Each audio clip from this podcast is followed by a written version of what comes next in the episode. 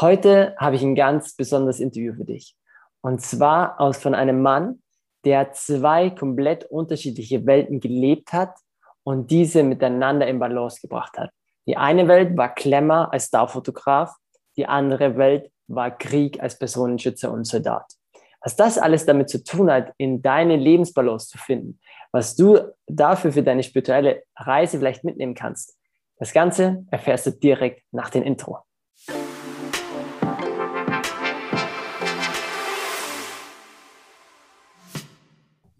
So schön, dass du, da, dass du da bist bei einer neuen Folge von Lebenstraum, den Veränderungspodcast mit Chris und Verena. Warum ich jetzt schon wieder so lachen muss? Weil ich heute einen so besonderen Menschen für dich zu Gast habe, und zwar den lieben Christian. Ein guter Freund von mir, schon ein längerer Wegbegleiter, wo wir dann drauf eingehen. Und wir labern hier schon ein bisschen länger. Und jetzt haben wir gesagt, jetzt starten wir, lass uns auf die Aufnahme drücken, weil Christian ist für mich ein ganz, ganz besonderer Mensch. Er hat so viele verschiedene Lebensstationen in seinem Leben schon erreicht, auch hinter sich gelassen und aus meiner Sicht viele Lebensträume gelebt, hat andere Menschen schon geholfen, ihre eigenen zu erkennen und hat verschiedene Welten vereint. Mit welchen Welten meine ich damit? Einmal, er ist Starfotograf, war früher sehr viel in, in Klemmer, heute wieder sagen mit, äh, da gehen wir gleich noch drauf ein, hat auch unter anderem mit dem Playboy fotografiert, hatte dann auf der anderen Seite der Medaille auch ähm, immer wieder Erfahrungen als Soldat gesammelt, als Personenschützer und hat zwei extreme Welten miteinander vereint und ist heute ähm, auch jemand, der als Zen äh, Meditation, Weisheiten ähm, nicht nur zum Besten gibt, sondern auch täglich lebt. Und seit neuestem hat er eine Lichtkrieger-Akademie gegründet. Und jetzt steigen wir direkt darauf ein. Wir fragen ihn, was ist denn eigentlich ein Lichtkrieger? Wie schafft man es eigentlich in so einem in so einer Welt so viele Welten zu vereinen. Und Christian, mein Lieber, schön, dass du da bist und äh, dass wir mal wieder gemeinsam ein Interview haben. Ähm, voll cool. Danke für deine Zeit. Herzlichen Dank, lieber Chris. Voll schöne Anmoderation und auch zu sehen, wie gut es dir geht und wie du im Fluss bist. Schön, dass ich hier sein darf. Und es stimmt, wir haben uns schon oft unterhalten, also auch auf verschiedenen, also du warst bei mir zu Gast, ich war bei dir zu Gast, ja. ich bin wieder bei dir zu Gast. Also irgendwie passt es super. Und es ist wie mit einem guten Freund ein gutes Gespräch zu führen. Das ist ja nicht mhm. mit einmal abgetan und das dann stimmt. sieht man sich und hört sich nie wieder. Genau. Sondern gute Gespräche mit guten Menschen, die finden immer wieder statt, weil sich auch immer wieder Neues entwickelt. Ja. Und bei dir war jetzt der, der, ähm, dieser Ausdruck Lichtkrieger vielleicht mhm. kurz erwähnt. Ich habe die ja. meiste Zeit meines Lebens, gute, gefühlte 25 Jahre lang, fast sowas wie ein Doppelleben gelebt. Von einerseits der Soldat, der auf Einsätze geht, andererseits der Glamour-Fotograf, der in Los Angeles für Hochglanzmagazine arbeitet. Und ich habe die Welten getr strikt getrennt gehalten. Also ich habe mhm. denen untereinander von der anderen Welt nie erzählt, ja. weil ich eigentlich nur die Vornahme hatte, dass ich dafür sonst verurteilt werde, ne? dass die ge gegenüberliegende Seite damit nicht umgehen kann. Mhm. Und ich habe eigentlich äh, bis vor kurzem noch, bis vor eineinhalb Jahren, also die Kurzversion der Geschichte war, ich habe 2014 meinen letzten Einsatz mit der Waffe gemacht. Ja habe dann beschlossen, dass ich das nicht mehr mache, einfach aus der Erkenntnis heraus, es hat mich nie glücklich oder vollständig äh, fühlen lassen.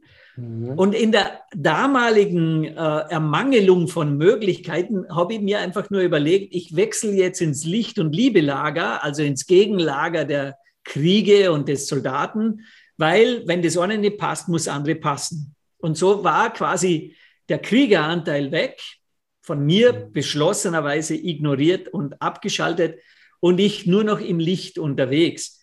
Und vor eineinhalb Jahren war dann eben klar, dass es das auch nicht war für mich. Und dann ist die nächste logische Konsequenz gewesen, wie wäre es denn mit beidem?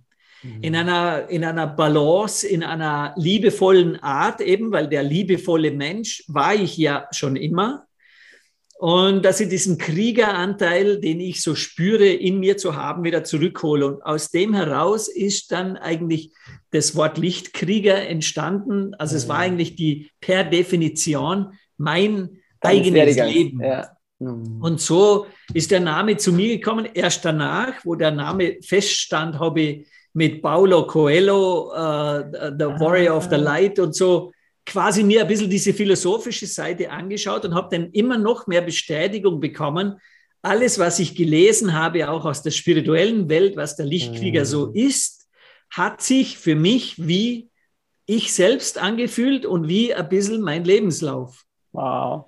Und dann war klar, da ist mehr dahinter. Also Lichtkrieger mhm. zu sein, ist für mich per Definition eine Bestimmung. Und daraus resultierend denn, weil ich mir einfach überlegt habe, was macht einen Menschen zu einem Lichtkrieger, ja. habe ich mir dann überlegt, das auch weitergeben zu können. Ja. Und das ist dann die Lichtkrieger Akademie geworden. Also die Menschen, die das spüren, so einen Anteil in sich zu haben, so einen Auftrag. Und das Wissen dazu eben nicht, weil das wird ja heutzutage nicht wirklich mehr transportiert. Mhm. Ja. Die dürfen über mich und die Lichtkrieger Akademie das noch intensivieren. Mega. Ich liebe es, wie du direkt den Einstieg äh, für die Menschen so greifbar machst, dass die jetzt denken, was ist das bitte für ein geiler Typ? Total ja. sympathisch nicht mit der Stimme, sondern ähm, auch wenn du, wenn du ihn dann auf YouTube siehst, äh, wirst du es merken. Und das ist so spannend, weil wir gehen ja dann heute darauf ein, das eine sind dann die Lebensträume und das andere ist vor allem, okay, wenn ich denn entschließe, glücklich zu werden und zum Beispiel meinen Lebenstraum zu verfolgen, kommt oft immer wieder diese Standardaussagen so, jetzt aber noch was Neues anfangen. Oder ich mhm. kann doch jetzt nicht Altes sofort über Bord werfen, so extrem. Hm. Und ähm, wie schaffe ich das, einen Neubeginn oder einen Neuanfang machen? Und da werden wir uns heute auch ein bisschen, ähm, ich sag mal, an deinem Leben ähm, entlanghangeln, weil das Spannendste an dir finde ich ja, dass, dass, es, dass du der Beweis dafür bist, dass du so extrem im, in einer Welt sein kannst, die mit der anderen Welt gar nichts zu tun hat hm. und jederzeit wechseln kannst, jederzeit aber auch zurückkommen kannst. Zum Beispiel, wenn du sagst, du bist in einer, in einer Welt voller, wo keine Gefühle Platz haben, wo Gewalt äh, möglich herrscht, äh, wo du körperlich äh, einfach auf einem ganz anderen Level Aufmerksamkeit über den Krieger sein musst. Und auf der anderen Seite spirituell, wo du Zen-Meditationen machst, wo du äh, mit spirituellen Feldkontakt hast, wo du sagst, okay, das mhm. all, alles sind am Ende des Tages sind wir verbunden, am Ende des Tages äh, sind wir alles Licht, was ja viele sagen. Mhm. Und diese, diese extreme Form von von Erleuchtung, nenne ich es jetzt mal, dass, dass man in einem Leben hm. beides so extrem kennenlernt, ist aus meiner Sicht äußerst selten. Und deswegen finde ich es für die Zuhörer so spannend, dass die gar nicht selber so extrem reintauchen müssen, aber mit dir da reintauchen können. Hm. Und was eine, also ein mega Learning aus deinen ersten Sätzen auch war, dass es nicht darum geht, dass du einmal der, der böse Mensch bist, sag ich jetzt mal, also den, den schwarzen Anteil lebst, den Krieger und einmal mhm. wieder nur das Licht, sondern dass du die Balance herstellst. Mhm. Ähm, würdest du sagen, dass die Balance wirklich das Fundament dafür ist, dass du ein erfülltes und glückliches Leben wirklich führen kannst und nicht dieses Auf und Ab hast? Weil oft ist es so, man ist einen Tag gut drauf und dann einen Tag wieder beschissen drauf. Dann sagt man, okay, irgendwie ist das Wochenende nur cool, aber die Woche ist beschissen. Und ähm, weißt du, würdest du sagen, dass das mindestens, dass das eigentlich das Fundament ist, mit sich cool zu werden, mit allen seinen Anteilen? Ja, das wäre übrigens immer ein Indiz für einen scheiß Job, für den falschen Job. Wenn du sagst, Woche ist scheiße, Wochenende ist geil, das ist immer so ein klares Zeichen dafür, du darfst über deine Berufswahl nochmal nachdenken. Ja. Schau, mit der Balance, das ist so, äh, äh, ich habe manchmal problematische Wörter die ich verwende und doch deswegen auch verwende, aber ich finde mhm. sie trotzdem problematisch. Und Balance ist sowas. Okay. Irgendwie mögen wir das ja. Also wenn du die Menschen fragen würdest, wärst du gerne in der Balance? Das klingt so positiv, dass jeder sofort sagt, ja. Mhm. Nur die Balance ist deswegen gefährlich, wenn du sagen würdest, ich will es zur gleichen Zeit. Denn du kannst im emotionalen Bereich immer nur eines empfinden. Das heißt, wenn du siehst, Hass und Liebe mhm. ist in der Balance, dann kannst du nur entweder gerade in dem Moment jetzt Liebe empfinden oder Hass. Aha, also um es in die Balance ja, zu bringen, ja. brauchst du einen Zeitrahmen.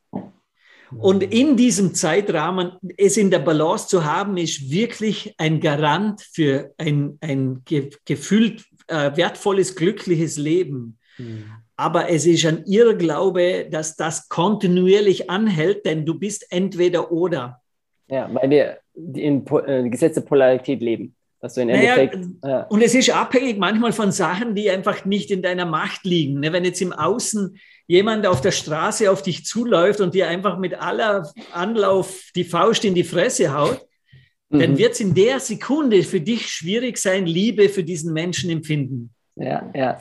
Also ich merke schon, zuerst kommt der Schlag, dann kommt der Zorn, dann kommt der Schmerz, dann kommt die Vergebung und dann kommt irgendwann wieder die Liebe. Und das ist halt so im Leben. Und das ist jetzt eine Metapher. Also das, ja. da meine jetzt gar nicht so das Physische, sondern ja.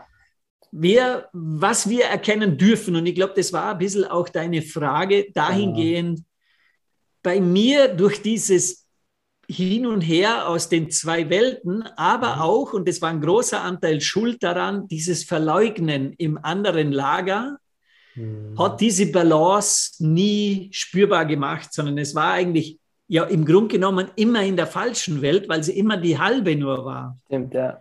Und, und das ist ja. jetzt nimmer. Ne? Jetzt kann mhm. ich ganz normal, also wenn ich aufstehe, habe ich auch ich habe manchmal einen fotografischen Tag und manchmal einen soldatischen Tag.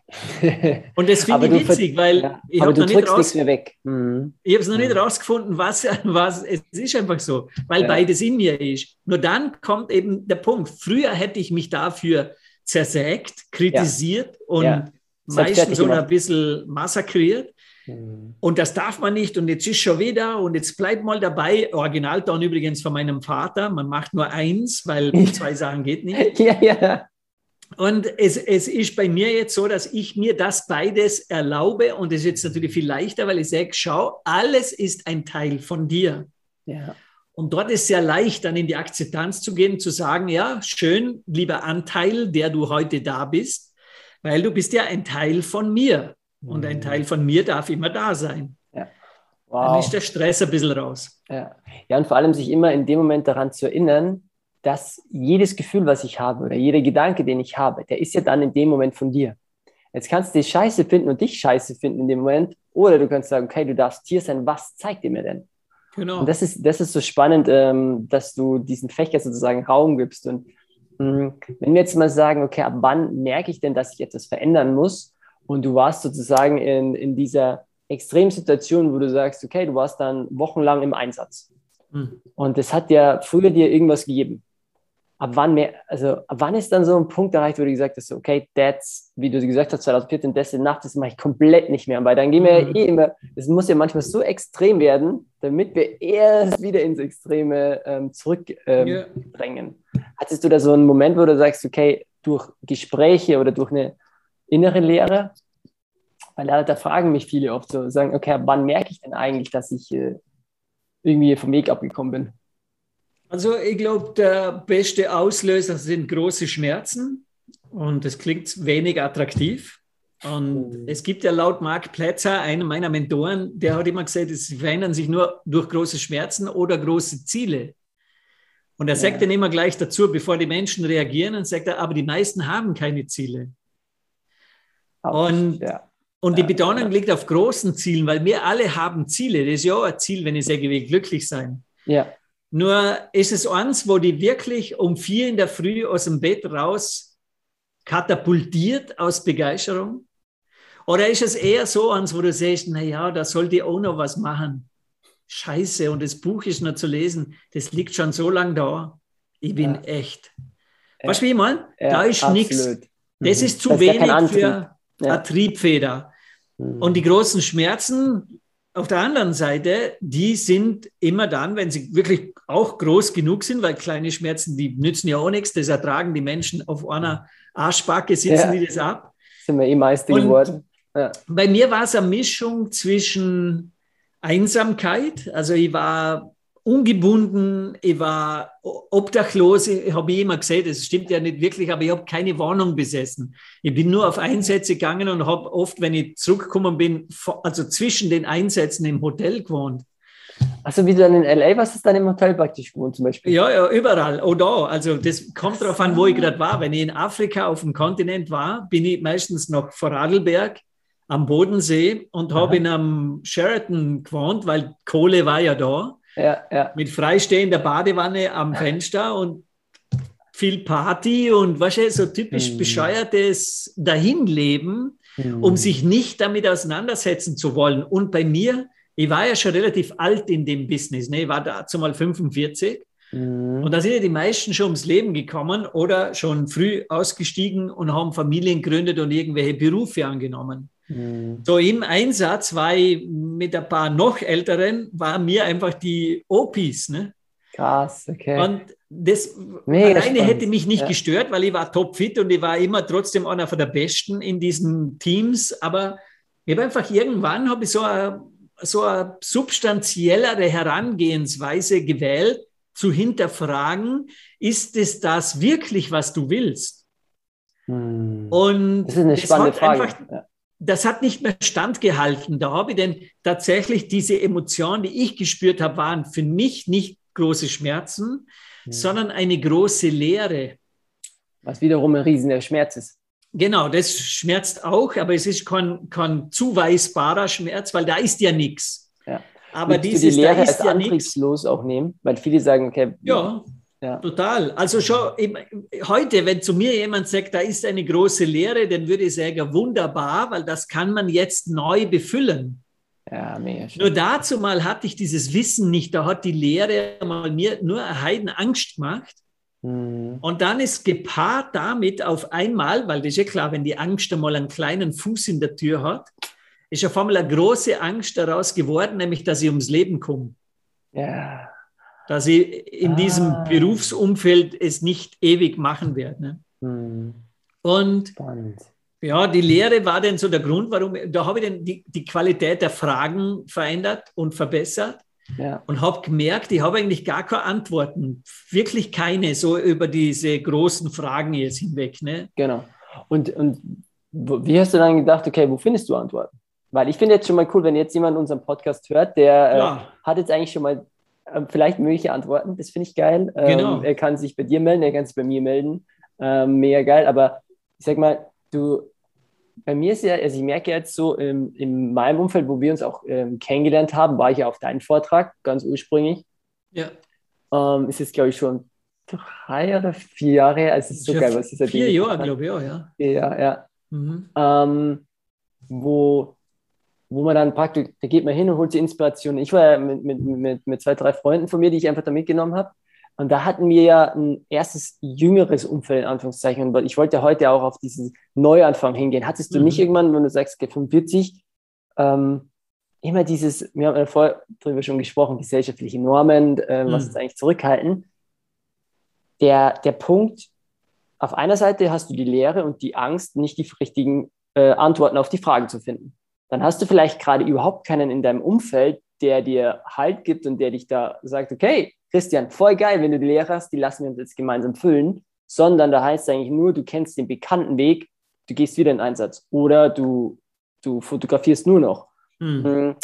Was war so der, der, wie soll ich sagen, der, der Punkt für deine erfolgreiche Veränderung? So, wann, wann hast du gesagt, okay, wie naja. gehe ich jetzt und finde die, fülle die Lehre auf? Der Auslöser, klar, das ist diese Lehre. Ne? Und dann mhm. hat bei mir, also das, was ich als allererstes verändert habe, war eigentlich nur eine Strategie, nämlich ich habe angefangen, um Hilfe zu fragen. Ja. Und das habe ich vorher nie gemacht. Ne? Das machen Männer auch nicht. Das ist ja eh logisch. Ne? Wir sind ja all wissend und all können.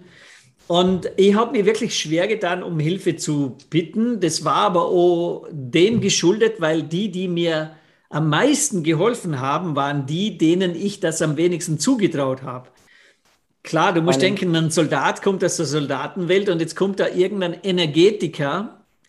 Ja. Tatsächlich bei mir, also der allererste war ein Energetiker, der zu mir gesagt hat, zu mir kommen die Menschen nur dreimal. Nach drei Sitzungen bei mir sind die alle geheilt. Mhm. Und ich rechne so kurz einmal nach, wie viele Jahre ich jetzt da in diesem dualen Leben Schmerzen verbracht habe, habe ja. ich gedacht, so ein Arschloch.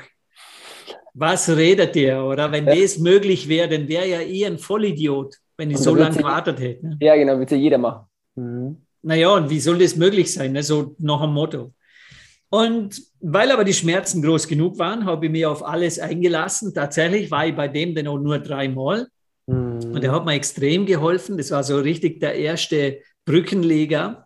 Damit war aber noch nicht alles erledigt. Das wäre auch ein bisschen verwegen zu hoffen. Mhm. Und die zweite Person, wo bei mir dann angefangen hat zu einzugreifen, war eine indianische Schamanin, mm. die noch dazu also eine gewisse Robustheit gehabt hat, mehr oder dauernd zu schimpfen.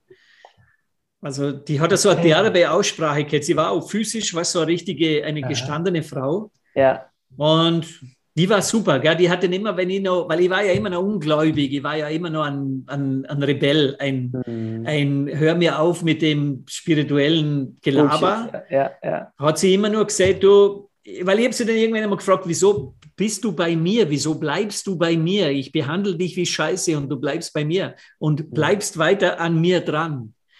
Und sie lächelt mir an und sagt, weil ich einfach schon lang kein so ein Arschloch wie dich mehr getroffen habe und deswegen genieße es gerade. Ne?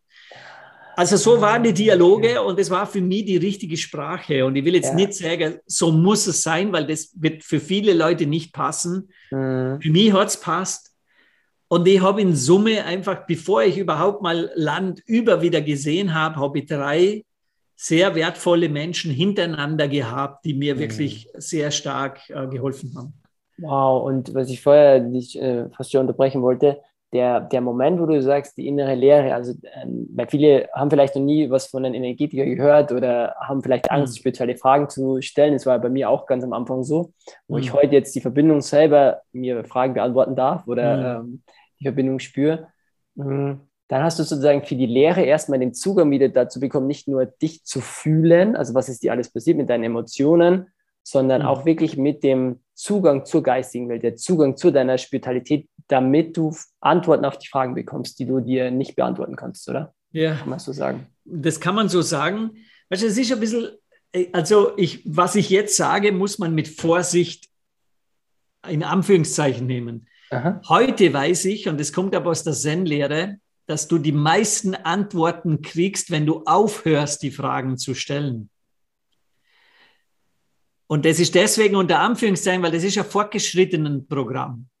Weil das ist unser Verstand am Anfang, der sagt, ich habe Fragen, ich habe Fragen, ich brauche Antworten, ich brauche Antworten. Jetzt kriege ich keine Antwort. Ich suche mir jemanden, den frage ich und der gibt mir Antworten. Und dabei sind diese Antworten genau gleich eigentlich wie die Fragen, nur bedingt. Brauchbar. Die Fragen verändern sich laufend, die werden immer besser. Dadurch werden auch die Antworten immer besser. Aber in all diesen Antworten steckt viel, manchmal auch wenig von dem, der sie beantwortet. Und deswegen sind sie nicht so brauchbar, wie wenn du selber lernst, deine Antworten zu bekommen, indem du aufhörst, die Frage zu stellen. Ich weiß, das ist jetzt nur ein bisschen kompliziert für die. Jemand, der das zum ersten Mal hört, ist schon mhm. ausgestiegen. Ja, ja. Aber es ist die Ironie an der Sache. Wir Menschen sind Kontrollettis. Wir sind so erzogen worden, vor allem ich als Soldat, habe ja eine permanente Einwirkung von nützt dein Verstand, denk doch mal nach. Hm. Wie machen wir das? Also quasi tägliche Entscheidungen. Welche Route wählen wir? Welche Waffen nehmen wir mit? Wie ist die Bedrohungslage? Das sind ja lauter kopfgesteuerte Sachen. Ja, ja. Die aber eine Sache zugrunde liegen haben, die einfach nicht stimmt. Und das ist, dass wir glauben, dass wir irgendetwas im Leben kontrollieren können.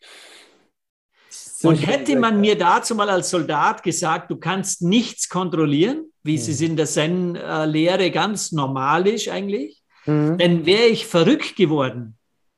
Weil die Illusion der Kontrolle hat mir Sicherheit gegeben. Dass du, dass du den Job auch gut machst und dir nichts passiert. Ja, ja logisch. Mhm. Das hätte mir Heidenangst gemacht, wenn ich für mich akzeptiert hätte, dass alle Kontrollen eigentlich eine Illusion sind. Mhm. Aber heute, aus heutiger Sicht, habe ich gemerkt, da geht es nämlich um Urvertrauen.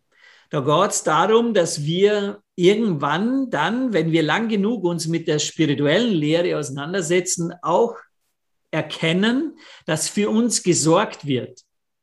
Und das ist irgendwo schon abstrakt für Menschen, die sagen, ja, aber von wem? Das ja, ist eben ja. nicht mehr jemand oder etwas, sondern das hat ein bisschen was mit unserer Bestimmung zu tun. Am besten beweisen kann ich es indem ich sage, schau, du denkst ja kein einziges Mal nach beim Ausatmen, ob da danach wieder ein Einatmen stattfindet. Mhm. Und wenn das mal nicht mehr ist, dann ist es, weil du gestorben bist. Da ist genau das passiert. Du hast ausgeatmet und nicht mehr eingeatmet. So, aber wenn du die Menschen fragst, mhm. beschäftigt dich das über die Millionen von Ein- und Ausatmungen in deinem Leben hinweg? Dann mhm. sagt jeder, null. Da denke ich nicht drüber nach. Und sage, siehst du, und das ist Urvertrauen. Ja. Nur wenn ich dir sage, gib 1000 Euro aus, die du nicht hast, glaubst du, dass die danach sofort zu dir zurückkommen? Seht jeder, bist bescheuert, woher sollen die kommen? Also du merkst, es liegt an der Sache, wo wir vertrauen und bei manchen Sachen fällt es uns extrem leicht, weil da vertrauen wir einfach darauf und bei anderen haben wir es verlernt, meistens durch Programmierung von anderen Menschen. Ja. Ängste werden ja erzeugt von anderen, die dir dann sagen, ja, Geld wächst nicht auf den Bäumen. Ja. Ja, also würde man das nicht schon wissen. Ne? Ja. Äh, mega Deep Talk, liebe Zuhörer, liebe Zuhörerin. Ähm, vielleicht nochmal ähm, zurückspulen, nochmal anhören, weil da, ach, es ist äh, mega, mega schön, weil es ist mir auch wichtig, dass wir, dass wir nicht nur abstrakte Fragen beantworten, sondern ja. dahinter das Gefühl. Oft ist es ja nur dieses Gefühl oder die Frequenz, die auch über den Podcast vielleicht ähm, ein, ähm, übertragen werden kann, zu sagen, ah, okay, weil das bedeutet, ich hatte lange Zeit Probleme in der Stille zu sitzen. Dieses, mhm. ich, ich, hatte keine Ahnung, wie meditiere ich richtig oder wann mache ich es am besten Geil, oder bam, bam, bam. Und am Ende des Tages merke ich, dass wenn du wirklich und das ist ja wirklich sprunghaft, deswegen fand ich deine Balance-Erklärung vorher so schön. Mhm. Das ist, ich glaube, allein heute hatte ich einen Tag, wo ich dreimal gefühlt, äh, boah, ich freue mich aufs Interview, ach geil, ich will mit den Menschen reden, mit dir mhm. reden hatte ich dreimal wieder so einen Schlag in die Magengrube bekommen von außen, wo du dir denkst, okay, jetzt geh, sortier dich erstmal. Und da hilft es mir auf einmal, wenn ich mir dann keine mhm. Fragen mehr stelle, sondern wirklich in die Stille gehe und yeah. es mal kurz sacken lasse und, ähm, und auch den, den, den Part Raum gebe. Und jeder, der jetzt denkt, oh Gott, mhm. ähm, wie finde ich denn meine spirituelle Lehre oder wie schaffe ich es denn aus meiner Lehre wieder in die, in die, in die, in die Farbe zu kommen, dann kann ich einfach auch nur mitgeben, so wie du es bei Christian auch siehst, es ist ein, ein Prozess, ein Weg. Also es geht nicht von heute auf morgen, so wie es uns der Kopf gerne weiß machen würde. Aber was ich da noch gerne mitgebe, ist es, wenn es bei anderen Menschen, die in Extremsituationen waren, wo ich jetzt sage, du hast nicht dein Leben lang an, an, an die spezielle Gabe geglaubt, du hast nie in deinem Leben lang, hast du über deine Gefühle gesprochen, aber jetzt lebst du es. Und das hm. bedeutet, mhm. dass ja etwas da ist. Und wenn derjenige, der jetzt, jetzt zuhört, es jetzt noch nicht spüren kann, ist es einfach nur der Beweis zu sagen, hey, entspann, atme ein, mhm. atme aus, es ist da noch etwas. Und mhm. das alleine zeigt dein Deep Dive Talk gerade, dass es, dass es noch viel Schönes zu entdecken gibt. Also mhm. vielen lieben Dank fürs Teilen, mega. Weißt du, ich glaube, der wichtigste Part für die, die hier zuschauen oder zuhören, ist der Umstand, dass sie das tun. Der mhm. Umstand, dass mhm. sie das tun, heißt schon, es ist alles entschieden. Weil sonst würden sie nicht hören. Genau. Sonst wären sie nicht hier. Die entweder haben es gefunden oder es hat sie gefunden oder sie sind auf der Suche, sie stellen noch Fragen und es sind vielleicht noch qualitativ nicht die besten Fragen. Es ist völlig wurscht. Es ist ja egal, wo du stehst. Hauptsache, du stehst. Ja. Und, und du machst wenn, bewusst, dass, dass du stehst, ja. Das ist Beweis genug. Ne? Und was wir Menschen vielleicht clever gleich mal am Anfang anfangen zu lernen, ist aufzuhören, dass es immer schnell gehen muss. Das ist etwas, was uns Menschen extrem Stress gemacht hat über diese Jahrzehnte, in der wir jetzt halt leben, ja. weil es war immer, alles musste schnell und noch schneller gehen. Ja. Es ist nur gemessen an dem. Ja. Und ich sage immer, schau, es ist nur wichtig, am Anfang zu wissen, dass es geht. Und dann dabei muss völlig wurscht sein, wie lange es dauert. So, das ist bei mir so, wenn ich mir etwas wünsche, mhm. materiell, ich will eine neue Leica-Kamera, mhm. dann weiß ich das und ich liebe den Gedanken, ich liebe dieses Bild von, ich besitze diese Kamera und es dauert so lange, wie es dauert. Mhm. Und das hätte ich früher nie gekonnt. Früher hätte ich ja. hätte ich es nicht sofort bekommen, wahrscheinlich wieder aufgehört, es zu wollen, mhm. weil der Schmerz über es nicht zu bekommen größer war als der Wunsch. Wie der Wunsch. Ja. Nur dann ja, ja. kann es ja nie mehr kommen, weil du gibst ja quasi den Wunsch auf. Du bestellst genau. ja ab. Du, du, du gibst eine Bestellung bei Amazon übergeordnet und stornierst es die ganze Zeit wieder. Ja. Stornierst es am nächsten Tag, weil es nicht da ist. Ja. Würdest du auch nie machen, ne? Ja. Das ist, äh, bringt uns zum Thema ähm, Veränderung und vor allem auch Geduld. Und ähm, oft heißt es ja so, okay, ab wann gelingt Veränderung, ab wann gelingt nicht Veränderung. Und wenn wir uns jetzt daran ähm, anschauen, noch kurz, warum denn Menschen gerade in der heutigen Zeit, wo sich alles so schnell verändert, Veränderung so schwer fällt. Was würdest du darauf antworten, wenn, wenn, wenn dich jetzt jemand fragt, boah, Christian, aber mir fällt Veränderung so schwer, es ist alles, wie, wie, wie, wie, wie würdest du an Veränderung rangehen? Ja, also klar ist, oder, wenn du, wenn die Menschen Veränderung, glaube ich, hat schon ähm, eine Problematik im Wort. Also ich glaube, wenn du die Menschen fragen würdest, magst du Veränderungen, dann sagen die meisten pauschal nein. Ja. Was witzig ist, weil es wird ja quasi als der einzige Zugang zum neuen glücklichen Leben verkauft. Und ich frage lieber umgekehrt, magst du Überraschungen? Mhm. Dann sagen die Menschen nämlich sehr oft, ja, voll gern. Ne? Was übrigens auch nicht stimmt, ist eine reine Lüge, weil Corona hat uns auch überrascht. Hm. Und niemand mochte diese Überraschung. Also wenn wir sagen, wir lieben Überraschungen, dann reden wir von Geschenke. Meistens das, was wir uns eh schon wünschen. Und wurscht jetzt der Wortwahl, ob Veränderung oder Überraschung und so weiter, klar mhm. ist, mein Lieblingsbeispiel ist aus der Kulinarik. Wenn du eine Suppe kochst, mit den mhm. Zutaten, die die Suppe extrem grässlich und grauslig schmecken lassen, dann würdest du ja nicht auf die Idee kommen, am nächsten Tag die identisch gleiche Suppe zu kochen. Ja. Und das über Jahre hinweg, bis dass du vielleicht die Hoffnung hast, dass du dich an den grausligen Geschmack irgendwann gewöhnst. Und das ist, was Menschen mit Leben tun. Mhm. Und wenn ich jemandem, der mhm. diese grauslige Suppe beim einmaligen Probieren fast speiden muss und sagt, so eine grauslige Suppe, sag, na, was ist denn jetzt zu tun? Sagt er sofort, die Zutaten sind zu verändern. Ja. Denn sonst wird die Suppe gleich schmecken. Und wir müssen uns an diese Suppengeschichte erinnern, um es auch dem im Leben gleich zu tun. Es ist absurd, dasselbe zu tun und darauf zu hoffen, dass es irgendwann anders schmeckt. Das ist unmöglich. Yes. So, wenn also die Zutaten schuld sind an dieser Misere, dann muss sich es verändern. Und dann sind wir schon mitten im Tun, weil jetzt weiß ich, weil auch, dass ich weiß, dass die Suppe scheiße schmeckt, ist schon geil. Ja, das ist die Bewusstwerdung, dass ich etwas verändern muss oder und du schmeckst Wunsch was. Habe. Ja, genau. Ja, wenn die Menschen sagen, ich habe oft bei mir in den Seminaren, wenn sie sagen, und ich frage, fühlst du es? Und die sagen, ja, ich fühle nichts, aber war so richtig angemault. Ja. Dann sage ich immer, das ist super, weil dann fühlst du schon, weil du musst fühlen, um zu fühlen, dass du nichts fühlst. Und das ist mit Schmecken genau gleich. Wenn du sagst, mein Leben schmeckt mir nicht so, wie es ist, ja. hast du schon den wichtigsten Schritt getan, nämlich die Erkenntnis, der, die Zutaten stimmen nicht mehr. Absolut. Und dann ist die Herangehensweise eine ganz andere. Dann könnten wir die nächste Frage machen, welche Zutat schmeckt mir nicht? Das kann mhm. Beziehung sein, Beruf sein, Körper sein, Gesundheit sein, Mhm. Alles, was so in deinem Leben, kann ja auch Pandemie sein, kann Corona sein, alles ist möglich. Dann hast du aber schon mal konkret eine Zutat lokalisiert, wo du sagst, die schmeckt mir nicht mehr, die versaut auch die ganze yes. andere Suppe. Yes.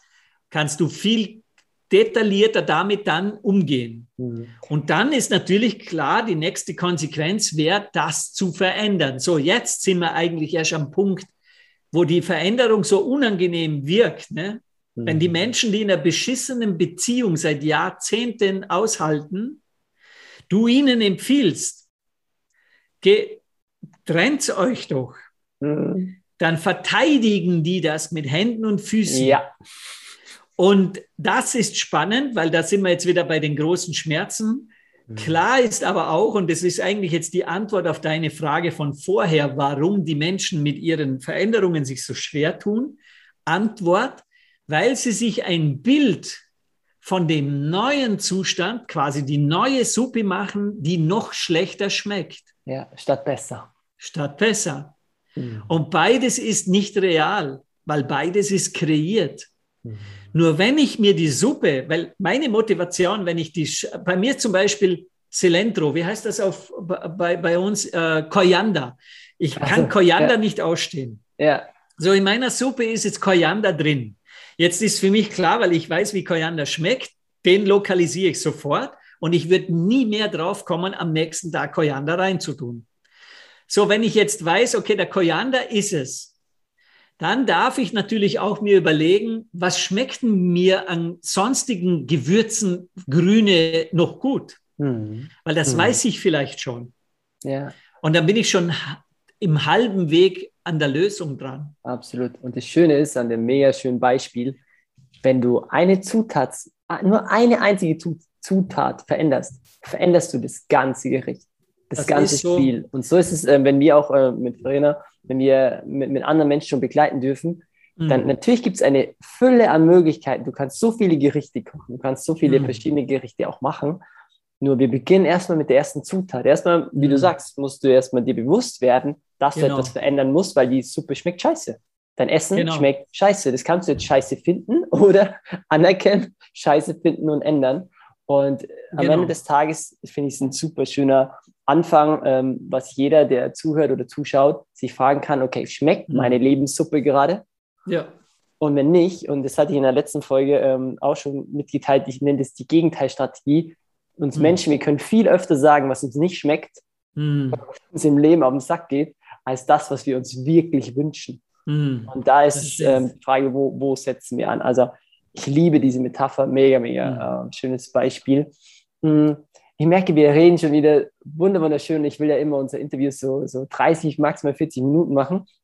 Ähm, ich oh, würde jetzt oh. da mal in, in zwei, drei, äh, ich mache immer zum Schluss so ein paar Fragen, kurze Antworten. Und dadurch, dass du so einen, ich sage mal, einen so bunten, mega geilen Lebenslauf hast, in Anführungszeichen, was würdest du denn für dich ähm, sagen, ähm, war dein größter persönlicher Erfolg bisher? Ich glaube, mein größter persönlicher Erfolg war, meine Frau zu erkennen, mhm. die, die ich jetzt an meiner Seite haben darf. Und das ist eine mega Überleitung, weil ich noch äh, hier mir eh eine Notiz gemacht habe, dass ich mit dir dann noch drüber sprechen will, mit Thema die große Liebe finden, Thema Neuanfang. Ja. Ähm, ihr habt euch zwei Monate gekannt und habt dann in Las Vegas geheiratet, was ich ja. so geil fand, weil ich, hab, ich durfte euch ja schon erleben zusammen.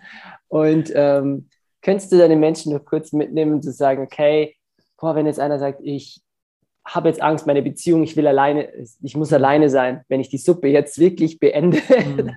bin ich alleine. Könntest, würdest du voller Vertrauen sagen, für jeden Menschen gibt es die, den richtigen Partner? Auf jeden Fall. Egal in welchem Alter. Da bin ich völlig überzeugt. Mhm.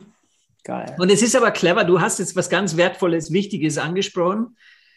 Die meisten Menschen die in nicht so tollen Beziehungen leben, haben einen Mangel mit in diese Beziehung gebracht, in der Vornahme, dass der Partner diesen Mangel behebt für sie.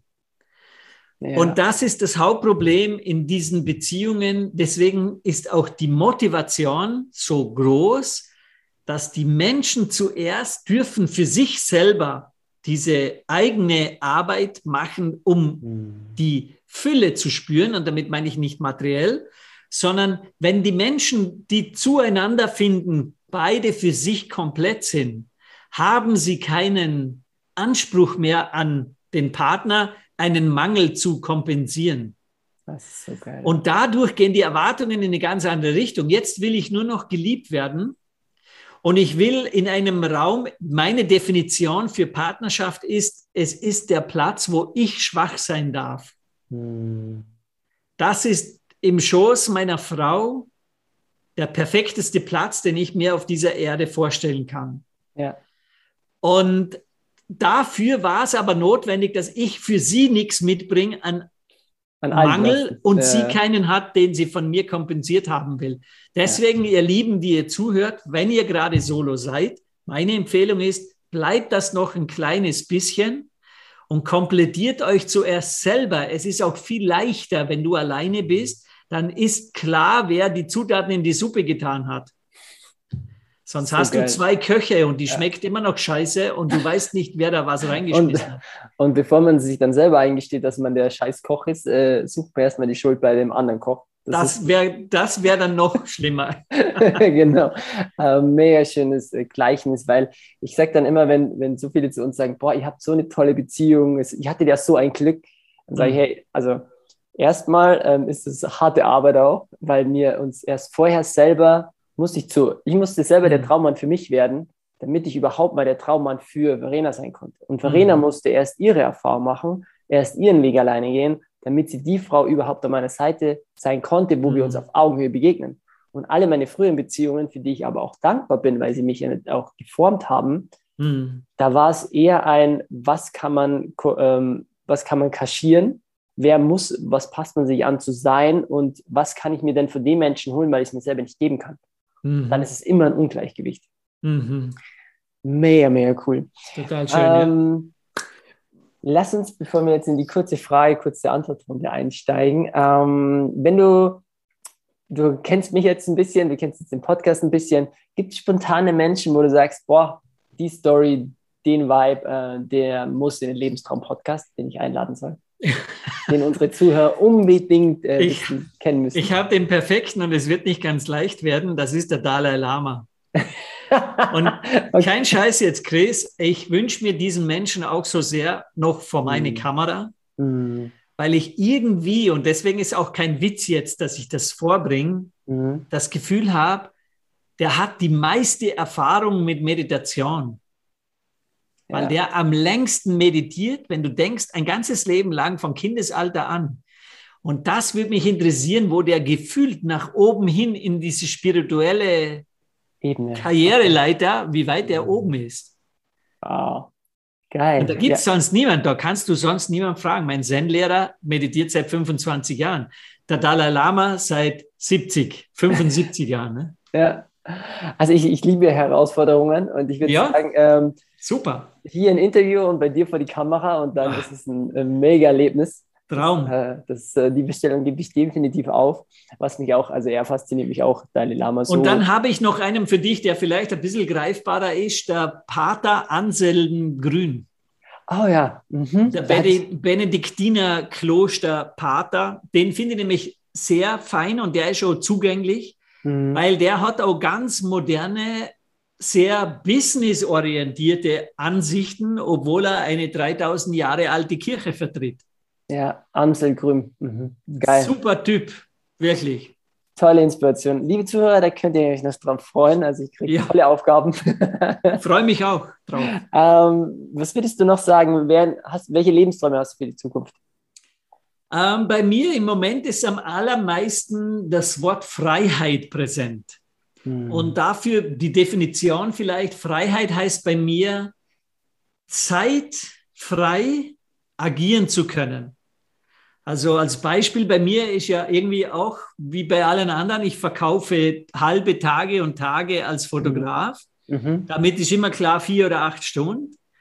Und ich habe in letzter Zeit ganz oft so das Gefühl, wenn ich jetzt dich, lieber Chris, zum Beispiel porträtieren würde, mhm. dass ich es mir wünsche, bei dir sein zu können, so lange, bis sich's richtig anfühlt. Ah, geil. Jetzt könnte das aber auch vier Wochen sein. Und du merkst, das sprengt jede Vorstellung ja. von Logik, das sprengt mhm. jede Vorstellung von Wirtschaftlichkeit. Mhm. Aber ich habe gemerkt, dass ich eben die Menschen idealerweise vor meiner Kamera in einer Reinheit und Emotion und Wahrhaftigkeit habe. Und dafür ist es manchmal notwendig, eigentlich dem geschuldet, wo du gerade stehst, dass wir mhm. mehr Zeit hätten. Ja. Und ich ja. wünsche mir für meine zukünftigen Projekte, muss nicht das ganze Jahr so sein, aber für einzelne Projekte, wo die Zeit keine Vorgabe mehr hat, sondern es einfach so lange dauert, wie es dauert. Hm. Das ist, dass sich die Pflanze so lange entwickeln darf, bis die Blüte da ist. Wie geil. Das ja. ist Freiheit. Wow. Kann ich mir nicht geiler vorstellen. Mega schöne Definition. An alle, ähm, ich durfte schon mal äh, das Privileg haben, mit äh, vor der Kamera vor Christian zu sein und ich liebe die Bilder heute noch anzuschauen. Hatte ich noch ein paar andere Haare. Ich freue mich schon, wenn wir das wiederholen. Und, ja. äh, aber ich kann nur jeden da empfehlen. Du warst jeder, der schon mal nervös vor der Kamera war, jeder, der schon mal sagt, boah, mir gefallen meine Bilder oft nicht oder ich muss ja. mich irgendwie schminken oder also Christian hatte schon alle vor der Kamera, von den absoluten Topmodel bis zu Menschen, die ähm, also das haben wir heute nicht aufgeführt, er ist ja auch Buchautor und hat ähm, ein Buch von Perfect, wo er Menschen, die in, in der Gesellschaft gezeichnet sind, also mhm. mit Narben, mit Behinderung, mit Schicksalsschlägen, mit einfach, wo man in Anführungszeichen aus der Norm fällt, in ihrer wahrhaftigkeitsten Version abgelichtet. Also wenn du dieses mhm. Buch, da, da, da sprüht was rüber und es gibt aus meiner Sicht keinen besseren Menschen, wo du dich vor der Kamera fallen lassen kannst, weil du merkst gar nicht mehr, dass eine Kamera an ist. Von dem her meine herzlichste, äh, wärmste Herzensempfehlung. Und ähm, so, jetzt habe ich das dritte Mal gesagt, dass ich zu den kurzen Antworten Freirunden komme. Jetzt, jetzt, jetzt komme ich. Ist nicht mehr meine Schuld jetzt. Ah, ich weiß ja, wie lange wir immer gerne reden. Ähm, wenn du dir eine Helden-Superpower aussuchen könntest, egal welche, nur mhm. eine, welche würdest du wählen? Heilen. Ah, mega. Ähm, welche drei Dinge sind die aktuell am wichtigsten im Leben? Obwohl ich die mir schon fast ahnen kann. ich hätte jetzt fast gesagt Kamera, aber es kommt natürlich zuerst meine Frau, dann Kamera und dann Berge. Wow. Ist es ein Ding? Kann man das als Ding? Ja, ist egal, bei uns geht Oder? Das. Ja, super. Berge. Geil. Ähm, was würde mich an dir überraschen, mein Freund? Auf die Frage habe ich mich heute schon gefragt, äh, gefreut. Dass ich weine. Okay, das ja? überrascht mich nicht so, aber ich finde es schön. ja, weil für viele, für, die glauben immer, du bist der voll tätowierte Soldat. Ah, stimmt. Ja, und ja, ich liebe es zu weinen. Ich weine auch bei meinen Vorträgen auf der Bühne. Deswegen ja, kennst du schon. Aber für die Leute ist das oft ganz, die werden dann ganz, wow. ganz still und andächtig. Was passiert jetzt? Ja. Und ich weine auch oft als Freude oder ich weine oft mit mhm. meiner Frau einfach aus Berührtheit. Mhm. Und das überrascht nach wie vor doch sehr viele, weil sie das einfach nicht erwarten. Ne? Männer weinen nicht, Buben ja. weinen schon nicht. Ne? Ja, deshalb, ich, und, ich werde auch immer zurzeit oft so angesprochen, ähm, wenn, ich, wenn ich da offen drüber rede, wie ich mit meinen Emotionen umgehe. Ja. ja die, äh, ist ja ungewöhnlich. Ja, natürlich. Früher wurdest du beigebracht, äh, mich für meine genau. Tränen zu schämen. Und es war echt ein Prozess zu sagen, ja, warum kann denn ein Mensch überhaupt weinen? Ist doch voll genau. geil. Mega. Ähm, wenn du drei Personen zum Essen einladen könntest, egal welche, ob die noch leben oder schon gegangen sind. Jo, das macht natürlich jetzt viele Möglichkeiten. Ja. Dalai Lama ja. muss dabei sein, tut mir leid, weil der doppelt jetzt erwähnt ah, ist. Nee, jetzt war mir klar. Elvis Presley. Ah, okay. Der wäre der wär die Jugendnummer in, in der Geschichte. Und den wird wahrscheinlich niemand mehr so wirklich kennen. Es hat einmal einen Philosophen und Buchautor gegeben, der Marcel Reich-Ranitzky. Mhm. Und der war, der ist schon länger gestorben und der war aber immer, der hat mich so fasziniert von seiner äh, Intelligenz, aber auch von seiner Rhetorik her. Das war auch so ein Mensch, wo ich immer auf meiner Liste gehabt habe, dem würde ich gerne begegnen. Ach, mega schön. Schon verstorben. Okay, ähm, zum Schluss, ähm, was treibt dich an im Leben und was wäre so, weil der Mensch will ja für seinen Kopf eine Antwort haben, was wäre dein ja. Erfolgsrezept? Probieren wir es. Oh, das ist super leicht. Also da habe ich total, Antrieb ist klar, Begeisterung. Mhm. Das, wofür du am allermeisten brennst, geht ja am leichtesten, weil da braucht man keine Motivation oder Quatsch wie Ziele, Formulierungen und so. Da brennst du einfach nur und legst sowieso los. Ne? Mhm. Und was war die zweite Frage? Ähm, dein Erfolgsrezept. Genau, und das Erfolgsrezept ist, mach, also eigentlich ist das, das Schlüsselwort Achtsamkeit. Denn wenn du achtsam bist, dann kannst du merken, ob dir etwas gute Gefühle macht oder nicht. Hm. Oder du kannst merken, was du gerade denkst oder gerade eben nicht. Das ist drum so wertvoll, weil wenn du äh, unterscheiden magst, mach nur das, was dir gute Gefühle macht damit über den Tag hinweg vieles in deinem Leben lässig, schön und glücklich machen ja. ist, ja. musst du zuerst überhaupt überprüfen, ist das jetzt auf der guten Seite oder schlechte Seite? Weil, und das ist quasi die Antwort darauf, viele Menschen noch, meistens aus Höflichkeit, nicht aus Antrieb heraus, äh, über den Tag hinweg immer wieder Sachen machen, die sie eigentlich gar nicht machen wollen. Mhm. Indem sie sagen, das kennt jeder, ne? dass er sagt, ja, ich will dem jetzt nicht absagen, gehe ich lieber ja. dorthin. Ja, ja. Aber eigentlich will ich nicht dorthin. Ja. Und mein, mein Erfolgsrezept ist es, bleib bei dem, was du spürst, was deine Intuition ist und exekutier das, zieh das durch Geil. und steh dazu. Geil. Mega Lichtkrieger-Statement ähm, zum Schluss. und ähm, auch, da sind wir auf, ich sag mal, für unseren, ich weiß, das wird nicht das letzte Interview in diesem Podcast sein, weil die Entwicklung äh, wird immer mitgehen, wenn wo können dich die Menschen am besten erreichen? Und äh, du darfst für mich den Abschluss gerne machen. Und was würdest du, eine Frage, ein Rat, eine Zen-Weisheit, ähm, ein Gefühl, was würdest du den Zuhörern als Abschluss ähm, noch gerne mit auf den Weg geben?